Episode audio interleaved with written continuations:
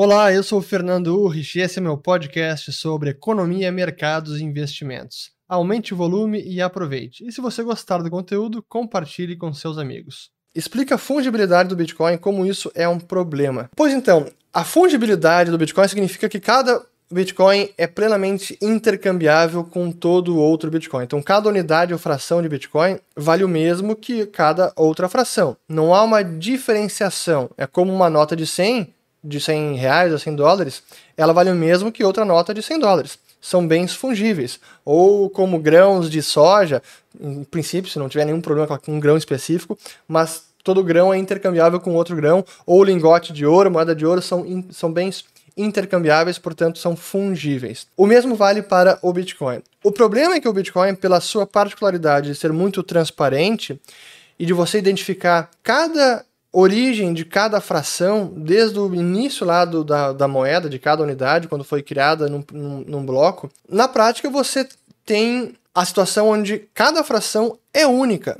E se você marcar cada fração do ponto da, da, seguinte forma, bom, essa fração aqui veio do Fernando. Eu não gosto do Fernando, portanto, eu não vou aceitar essa fração de BTC, para mim ela não serve. Se alguém me pagar com essa fração, eu não quero, eu vou escolher outro.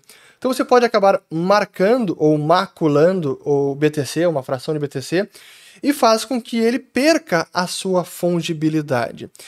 Isso é o que acaba ocorrendo com as empresas que fazem o monitoramento do blockchain do Bitcoin e de outros, como a Chain Analysis e a Elliptic, onde eles vão verificando toda a, todo o histórico daquela transação ou de uma fração específica para saber se aquele, se aquele Bitcoin veio de um site de aposta, de um marketplace na Deep Web, de, de ransomware, de, do Silk Road, enfim. E dessa maneira eles vão dando até algum tipo de score ou de risco para aquela fração do tipo, opa, esse aqui é um sujeito que está tentando lavar dinheiro com BTC, portanto não aceitem esse BTC. E isso pode, no limite, acabar com a fungibilidade do sistema. E claro que eu não não gosto e acho horrível quando qualquer pessoa está praticando crimes com o Bitcoin, como por exemplo ransomware, mas no limite macular cada fração de BTC e marcá-la, fazendo com que uma fração valha menos do que outra, vai inviabilizar o sistema. Por isso que é preciso que nós tenhamos